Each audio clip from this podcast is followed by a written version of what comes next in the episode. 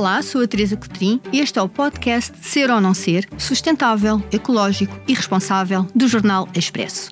Comigo tenho o nosso convidado residente Frederico Fezas Vital, diretor executivo do Yunus Social Innovation Center da Católica, professor e advisor na área da inovação social, impacto e empreendedorismo e que todas as semanas nos ajudará com os seus comentários e sugestões. Este podcast tem o apoio de Sustentabilidade. Tanto numa só palavra. Queremos defender os direitos humanos? Acabar com todas as formas de pobreza? Lutar pela igualdade e pela diversidade? Queremos ter educação de qualidade? Saúde e bem-estar? Ajudar a restaurar a natureza? Ter planeta? Ter paz? Ter prosperidade? Ter futuro? Não é o que queremos todos? Junte-se ao Banco Montepio na sustentabilidade. Um caminho que começou muito antes da sustentabilidade ser e que nunca está terminado. Que precisa de si, de nós, de todas as pessoas. Agora. Vamos? Somos Sustentabilidade. Banco Montepio. Valores que crescem consigo. Caixa Económica Montepio Geral, Caixa Económica Bancária S.A. designada por Banco Montepio, registado junto do Banco de Portugal com o número 36. Hoje temos um convidado muito especial. Alguém que acredita que somos as escolhas que fazemos. Chama-se Pedro Castro Almeida, é CEO do Banco Santander em Portugal e a partir deste mês é também o novo responsável da região da Europa no Grupo Santander, que inclui os bancos em Portugal, Espanha, Polónia e Reino Unido. Olá Pedro, como está? Olá Teresa. Pedro, muitos parabéns pela nomeação e muito obrigada por ter aceito o nosso convite. Começo por fazer uma breve apresentação. Nasceu numa família ligada à banca, o pai foi quadro do Tota e o seu irmão Luís Castro Almeida lidera o BBVA em Portugal. Os genes estão lá, mas Pedro trilhou o seu caminho. Escolheu ter uma família numerosa, o seu grande porto de abrigo e a melhor escola de gestão e de talento. Há um ano subiu ao Kilimanjaro. Licenciou-se em gestão de empresas pelo ISEG, estudou em várias escolas de negócios na Europa e nos Estados Unidos, depois de uma passagem pela Arthur Anderson, iniciou o seu percurso no banco, onde está há 30 anos. É presidente da Comissão Executiva do Santander em Portugal desde 2019. Quem com ele trabalha garante que, a juntar à exigência, competência e rigor que a gestão de grandes empresas exige, é um comunicador nato. Tem um gosto especial por conhecer as pessoas e as suas histórias. É um líder próximo e simples. Adora ler e citar frases inspiradoras. A última que lhe ouvi num evento do Santander foi da célebre antropóloga norte-americana Margaret Mead. Nunca duvidem que um pequeno grupo de indivíduos totalmente comprometidos pode mudar o mundo. Feitas as apresentações, começo por lhe perguntar: tem uma família numerosa? Lá em casa falam de sustentabilidade? Obrigado, Teresa, pela apresentação eh, inicial, pouco exagerada, diria, mas. Eh, Sim, respondendo à sua pergunta, sem dúvida, sabe que o, o, conceito de sustentabilidade tem a ver com a capacidade do ser humano interagir com, com o mundo e, ao mesmo tempo, conseguir preservar o meio ambiente e não comprometendo também os recursos naturais das gerações futuras. E sendo eles, eh, naturalmente, as gerações futuras, eh, os jovens estão muito mais sensibilizados para a, a temática da sustentabilidade, nomeadamente na componente ecológica. Ora, mas o mais interessante é também é a atenção que eu, que eu noto uh, em minha casa, que é, e dos outros jovens que vou falando, a atenção que eles têm com outras componentes, nomeadamente a social e a económica. Preocupações como distribuição de riqueza, a igualdade de género, uma sociedade mais diversa, uma sociedade mais inclusiva, uh, sobressaem em muitas conversas. E esta consciência é crescente e, sem dúvida, um sinal positivo na, na evolução das mentalidades destas novas gerações.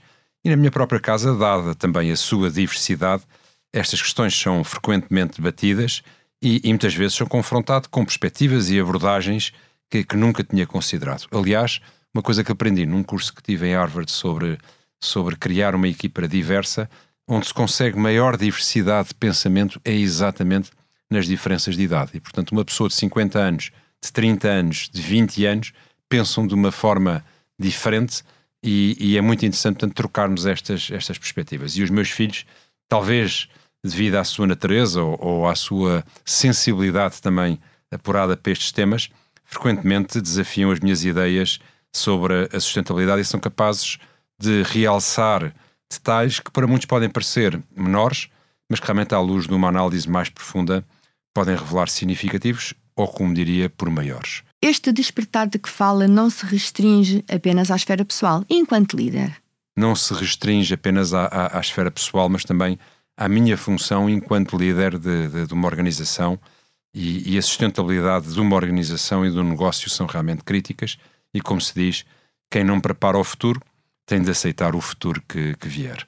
E o que me leva realmente a refletir diariamente quase de, se estamos no caminho certo, se estamos a servir todas as partes interessadas, ou stakeholders, como se diz hoje em dia, de uma forma harmoniosa, uh, se podemos adotar estratégias diferentes, se temos objetivos claros, se temos planos realistas para, para alcançar essas metas, e, e é imperativo também, uh, enquanto instituição financeira, muitas vezes podemos ser parte do problema, uh, mas é imperativo que sejamos também parte da solução.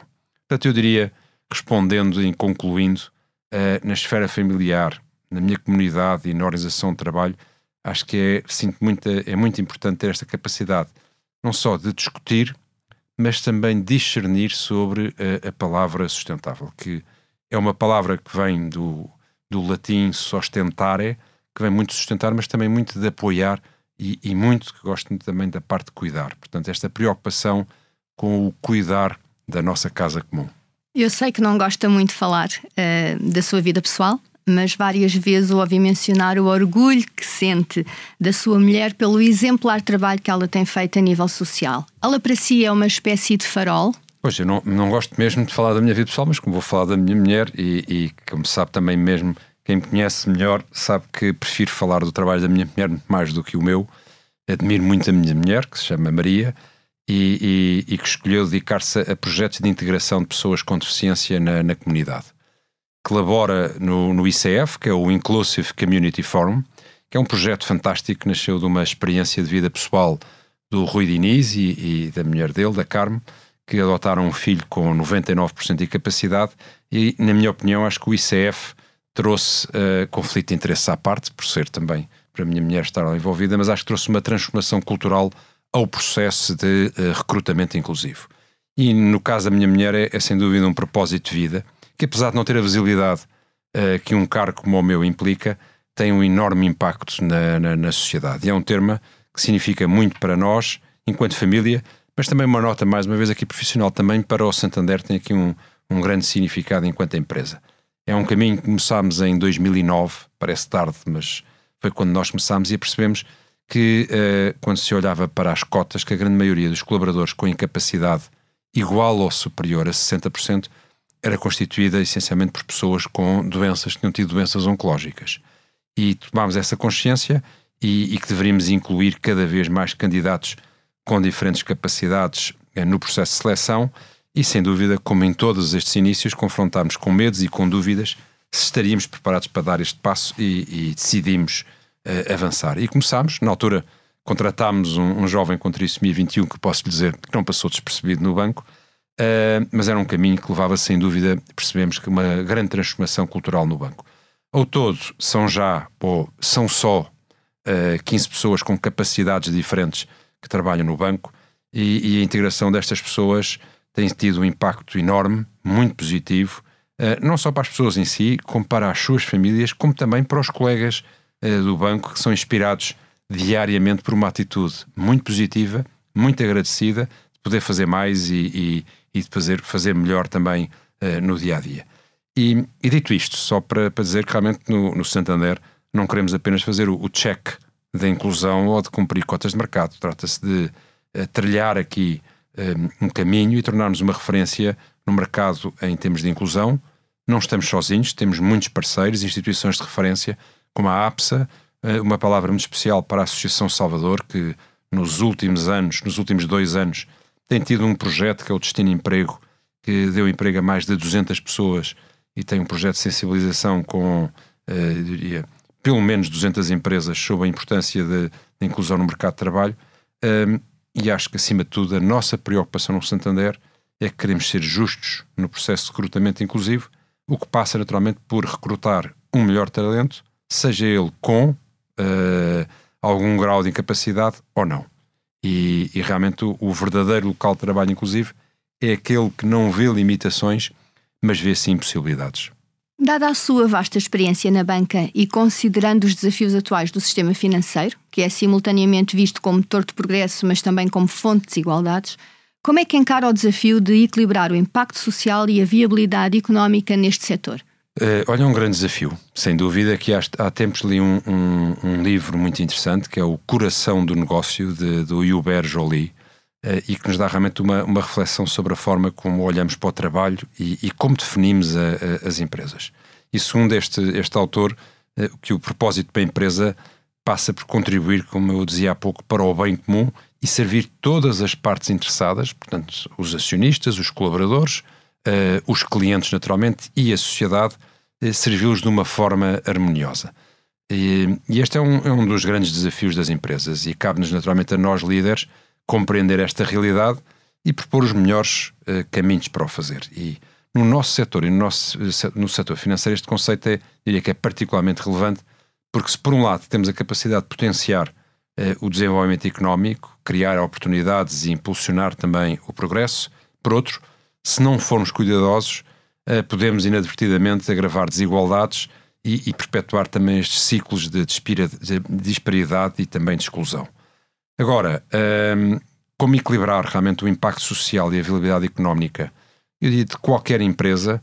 Uh, sabe que o, João Pedro Tavares, que é o administrador não executivo do banco e presidente da SES, uh, falou uma vez da, da evolução do paradigma para um paradoxo e que eu achei muito interessante e refiro-me mais vezes, muitas vezes, porque o paradigma é o escolher entre A e B e o paradoxo é compatibilizar A e B. Eu acho que é exatamente esta evolução que é o evoluir do O para o I.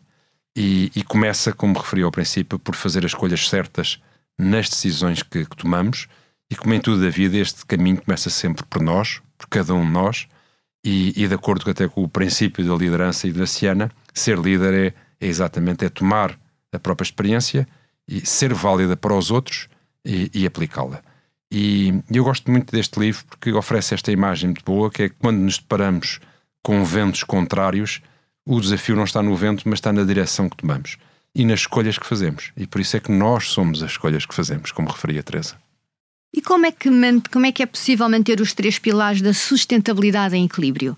Um, que medidas é que pretendem tomar? Sendo que este é um caminho que o Banco Santander já tem vindo a fazer.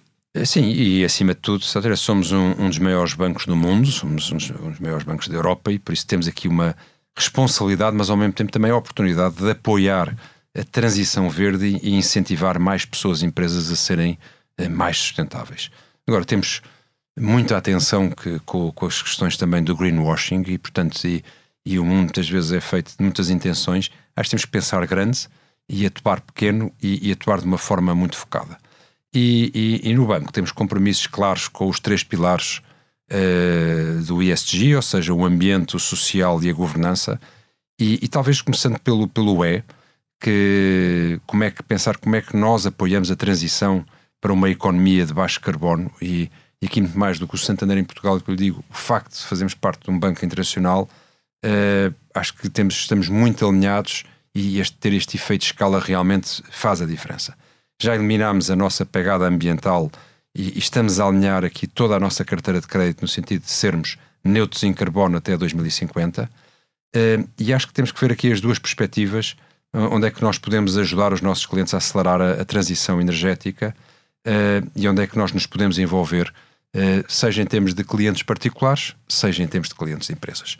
Eu, em clientes particulares, dar uma nota o grande foco tem sido naturalmente na, na habitação e no crédito à habitação uh, e tudo o que está relacionado com o ecossistema de, de habitação, porque tem um peso muito relevante uh, na carteira de, dos bancos e, e no caso do, do, do, dos bancos em Portugal, para ter uma ideia, mais de 80% das casas não têm o certificado A e A+, que é a classificação necessária para ser considerado um edifício, um green building, uh, que é um, de acordo com a regulação europeia.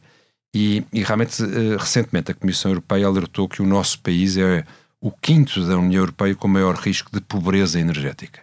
E, e é um, um, um, Atualmente, nós temos apenas 12% da nossa carteira, é uma média também dos outros bancos, uh, com uma classificação A e A. Portanto, há muito trabalho para fazer e aqui temos parcerias com uh, operadores energéticos em Portugal, por exemplo, para melhorar a eficiência e para melhorar a valorização dos imóveis. E há muito para fazer em termos de painéis solares, em termos de bombas de calor, iluminação eficiente, melhoria do isolamento térmico das janelas, etc. Portanto, diria na parte dos particulares, esse é o foco. Na parte das empresas, é apoiar os investimentos em, em toda a parte desta transição, diria, eh, do brown para o green, Uh, e, e, tudo o que é investimentos em energias renováveis, mobilidade elétrica e até muitas iniciativas de, de, economia circular.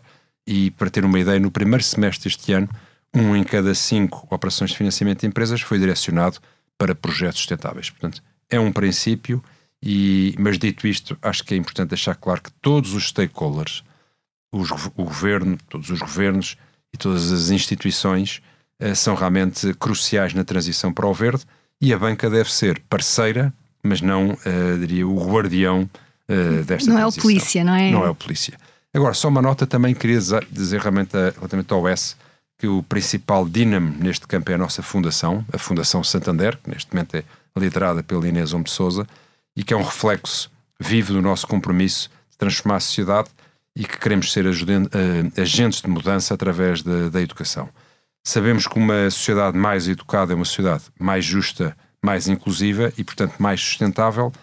E hum, um número que me preocupa muito, olhando também para, para, para Portugal, é realmente um dos principais desafios é a falta de mobilidade socioeconómica. Um estudo recente da, da Fundação Francisco Manuel dos Santos dizia que cerca de 20% da população vive abaixo do limiar da pobreza, mas o mais surpreendente é que uma em cada três destas pessoas estão realmente empregadas. Portanto, não é uma questão de, de desemprego.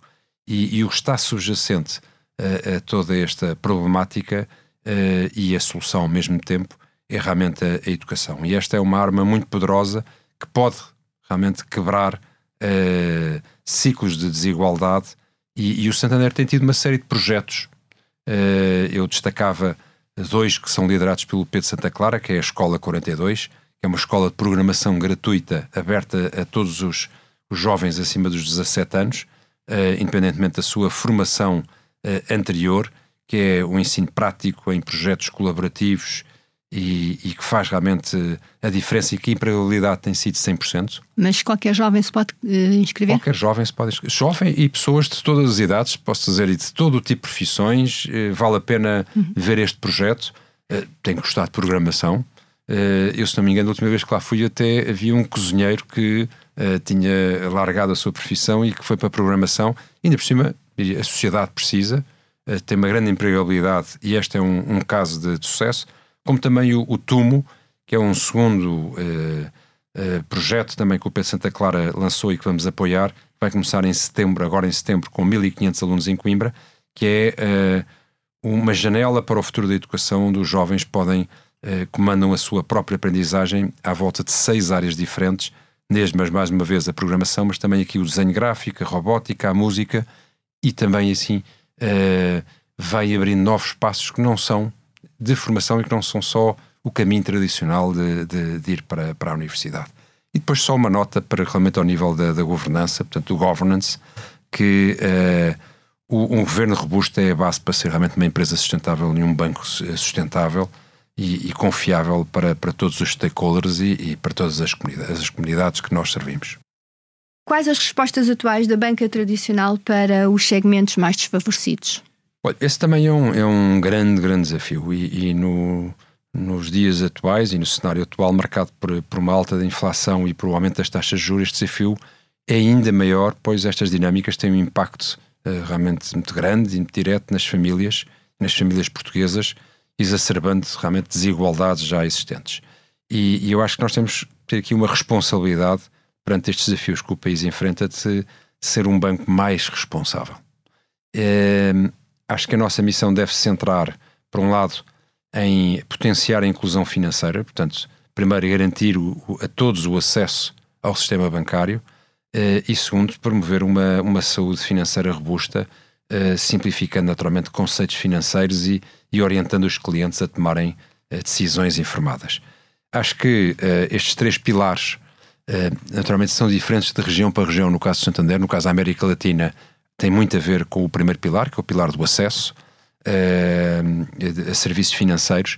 Eu diria, no caso de Portugal, tem muito a ver também com a parte do componente de idade, ou seja, de pessoas, diria, mais idosas, poder também ter acesso a serviços financeiros e compreendê-los num mundo cada vez mais, mais digital. O segundo tem a ver com o financiamento, portanto, ter aqui soluções de financiamento para pessoas que passam por dificuldades uh, financeiras e depois uma componente muito grande que tem a ver com a educação financeira. Nós no Santander temos uma série de iniciativas, o, o, chamado Conta à Vista, o blog, o Salto, que teve um milhão e meio de visitas só no primeiro semestre de 2023. Portanto, há esta responsabilidade muito grande que eu acho que passa muito também por esta componente uh, educacional e, e, este foco muito grande que tem que haver também no elevador social que está relacionado com a responsabilidade, o S do ESG, em que a, a educação é, é, é, uma das principais alavancas do elevador social e nenhuma empresa, e nomeadamente eh, os bancos, podem ficar fora também dessa, dessa componente. Falando agora aqui, o Santander tem uma mulher ao leme do grupo, Ana Botim, e tem várias mulheres em cargos de liderança. Portanto, nesta linha da sustentabilidade e da igualdade de género uh, e igualdade de oportunidades, o banco está no bom caminho. Sim, eu diria que sim. Acho que estamos no bom caminho, mas também conscientes. Uh, acho que é bom também termos alguém que vai. O facto de estar ao leme e, e, e, e que tem puxado, tem, tem muito por esta temática, mas consciente que ainda temos muitos quilómetros por percorrer. Portanto, e muitas montanhas também para subir aqui neste, neste caso. O, Santander foi eleito este ano como o melhor banco do mundo uh, e a segunda melhor empresa do mundo no índice de igualdade do género da Bloomberg, o que acho que é encorajador. Uh, estamos a avançar naturalmente o nosso compromisso de ter esta equipa e um ambiente de trabalho cada vez mais diversos e inclusivos. Eu Uh, pode ser um pouco polémico, mas posso dizer que já tive a oportunidade de dizer publicamente. Uh, sou a favor de cotas, uh, de cotas para mulheres, nomeadamente na liderança de empresas, e quando os números são muito diferentes. E apesar de se reparar em Portugal e na maior parte das empresas e mesmo no banco, 50% dos trabalhadores são mulheres, mas depois, quando vamos olhar para os cargos diretivos, não chega a um terço. E isso é mais grave até uh, no mundo financeiro, porque é um mundo ainda de homens. Eu, quando vou em evento uh, no mundo financeiro, 90% eh, das pessoas são homens, o que me leva sempre a questionar o que podemos fazer para contrariar esta tendência. E, portanto, não chega só a definir objetivos, temos que tomar medidas concretas para fazer acontecer uh, esta mudança. E eu posso dizer que no Grupo Santander nós nada como colocar também métricas possíveis e com possíveis uh, específicas e com objetivos muito bem definidos como a presença de mulheres no Conselho de Administração e, acima de tudo, em termos de posições de liderança, e não é só em soft skills, porque às vezes nós vemos sempre é a presença de mulheres em cargos de liderança, mas parece que são sempre em, em cargos de, de, soft skills. E, e, temos muito focados também esta questão da, de igualdade salarial para funções equivalentes entre homens e mulheres.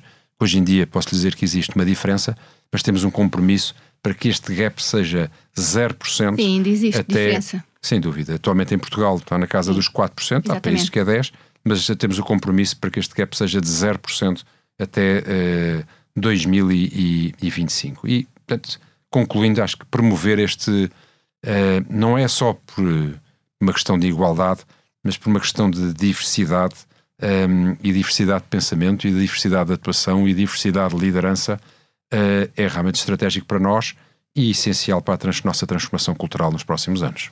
Pedro, conte-me aí percalços e erros no caminho. Uh, olha, uma, uma, pergunta difícil, mas uh, sabe que eu acho que há que aprender uh, a viver com os percalços e erros no caminho e, e fazer deles uma força também uma forma de aprendizagem e também de crescimento. Eu, como sabe, Teresa, sou, sou otimista, os erros dão-nos uma grande compreensão, acho eu, de nós próprios e ao mesmo tempo também uma grande humildade e uma muito maior abertura aos outros. Portanto, ajudam-nos também a descentrar de nós próprios. E gosto sempre de ver o, o, copo meio cheio e reconhecer que cada obstáculo, sem dúvida, traz consigo novas oportunidades. E, e hoje, mais do que nunca, portanto, a questão de aprender com os erros, uh, a capacidade de adaptação, de transformação e de aprendizagem con constante são, são essenciais. E por isso, eu diria que os últimos anos têm sido também marcados por acontecimentos globais que nos desafiaram de formas também inesperadas, não só às pessoas, mas também às empresas. A crise financeira primeiro, depois a, a devastadora crise pandémica, mais recentemente a complexa situação também da invasão da Ucrânia pela Rússia, Uh, vivemos uma quarta revolução industrial, ou diria tecnologia, que tem posto em causa modelos de negócio em todos os setores de atividade e afetado todas as profissões, as qualificadas e não qualificadas, e, e são realmente eventos que redefiniram o curso da história também, e, e também das instituições e mesmo das pessoas, e, e, por isso temos de tomar decisões rápidas hoje em dia, por isso é normal, muitas vezes, mais vezes mais rapidamente do que gostaríamos, é normal que tenhamos alguns percalços e também cometamos alguns erros pelo caminho, mas como se diz, uh, uh, na jornada que é a vida, o ir é mais importante que o chegar e aprender com os erros. Uh, temos que aprender com os erros, temos que ser humildes e temos que continuar em frente. Quer deixar alguma mensagem final? Sim, já que estamos a falar de, de sustentabilidade, acho que. Hum, sustenta, eu acho que nós temos uh, um, um, uma nota no outro dia falava com o João Pedro Tavares sobre isso, ele sobre um banco responsável, devia-se chamar banco mais responsável, porque responsável é o mínimo, mas também sustentabilidade é uma palavra que vai parece pouco e, e devíamos evoluir para algo mais positivo, mais inspirador, mais ambicioso, uma palavra com mais força. O flourishing, ele falava-me em tempo que é em inglês, é falar do sustainability pela flourishing tem, tem muita força, que é, tem muito a ver com mais próspero, mais eh, pujante, mais crescente. E, e, eu acho que a mensagem relativamente à parte da sustentabilidade é o nosso papel, e esta é minha preocupação, é o meu papel em qualquer circunstância que eu estiver, deixar essa circunstância um pouco melhor. E não estamos aqui por estarmos, estamos aqui para partilhar as nossas vidas eh, com os outros, e é aqui que reside a, essência da sustentabilidade. E, e por isso, pelo menos para mim, é este o compromisso com o bem comum e, acima de tudo, com esta nossa casa comum. Pedro, nossa conversa uh, chegou ao fim. Obrigada mais uma vez pela sua disponibilidade. Aproveito para lhe desejar muito boa sorte no seu novo cargo, que lhe corra tudo muito bem e que seja um grande desafio, que eu sei que gosta de desafios. Gosto, gosto. Não. E mais uma vez temos aqui o, de colocar uma, uma bandeira portuguesa. Os portugueses têm sido, são ótimas referências realmente no mundo e, e, e é um orgulho enorme poder também carregar esta bandeira do exemplo, que é o exemplo de Portugal e do Banco Santander em Portugal. Muito obrigada. Muito obrigado, Teresa. Vamos agora aos temas quentes desta semana. Frederico, passe da palavra. Vamos a isso. Então, o que é que eu pensei falar hoje uh, neste, neste episódio? Até porque o nosso convidado, Pedro Castro Almeida, está no negócio da, da, da banca. Pensei que, a propósito deste negócio, Uh, pensei em alguns modelos alternativos que têm vindo a surgir ao longo dos anos uh, à banca tradicional e, em particular, um modelo do microcrédito criado pelo professor Yunus nos anos 70 do século passado com o Grameen Bank. Este modelo, que é, no fundo, um modelo que concede empréstimos a pessoas em extrema pobreza, uh, fomentando o microempreendedorismo e uma forma de quebrar o ciclo de pobreza, o que tem de curioso é que, de um ponto de vista da inovação, da inovação social, um, ele vem quebrar paradigmas que são paradigmas muito assentes na sociedade. Ou seja, ele vem pôr em causa o próprio modelo de negócio da banca. E é engraçado constatar que a inspiração do Yunus para fazer o Grameen Bank é exatamente fazer o oposto daquilo que a banca tradicional faz. Então, onde a banca tradicional pratica juros tendencialmente mais altos, ele pratica juros muito baixos. Onde a banca tradicional pede garantias bancárias e colaterais, ele não pede nenhuma garantia, confiando, confiando no, nas pessoas e nestes microempreendedores.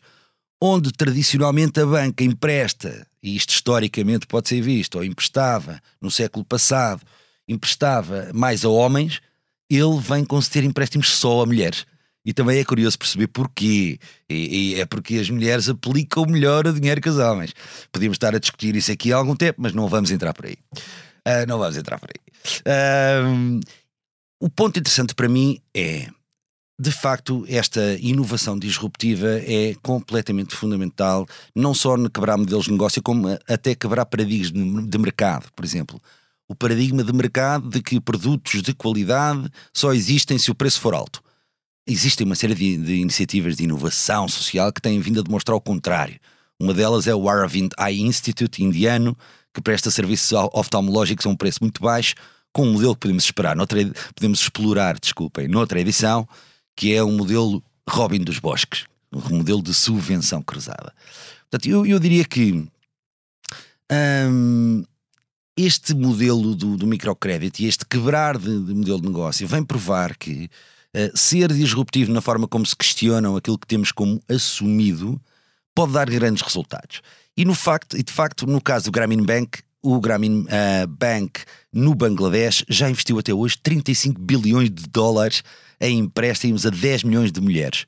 E é engraçado que não é só em países em via de desenvolvimento que uh, este modelo faz sentido, porque o, o professor Yunus abriu o Grameen América há uns anos atrás, em 2008, e hoje, até hoje, já investiu 2,7 bilhões de dólares no financiamento de 160 mil mulheres empreendedoras nos Estados Unidos.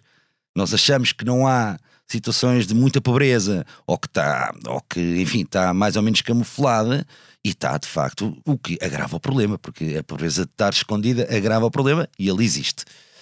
E portanto, tudo isto aconteceu porque ele questionou estes princípios básicos.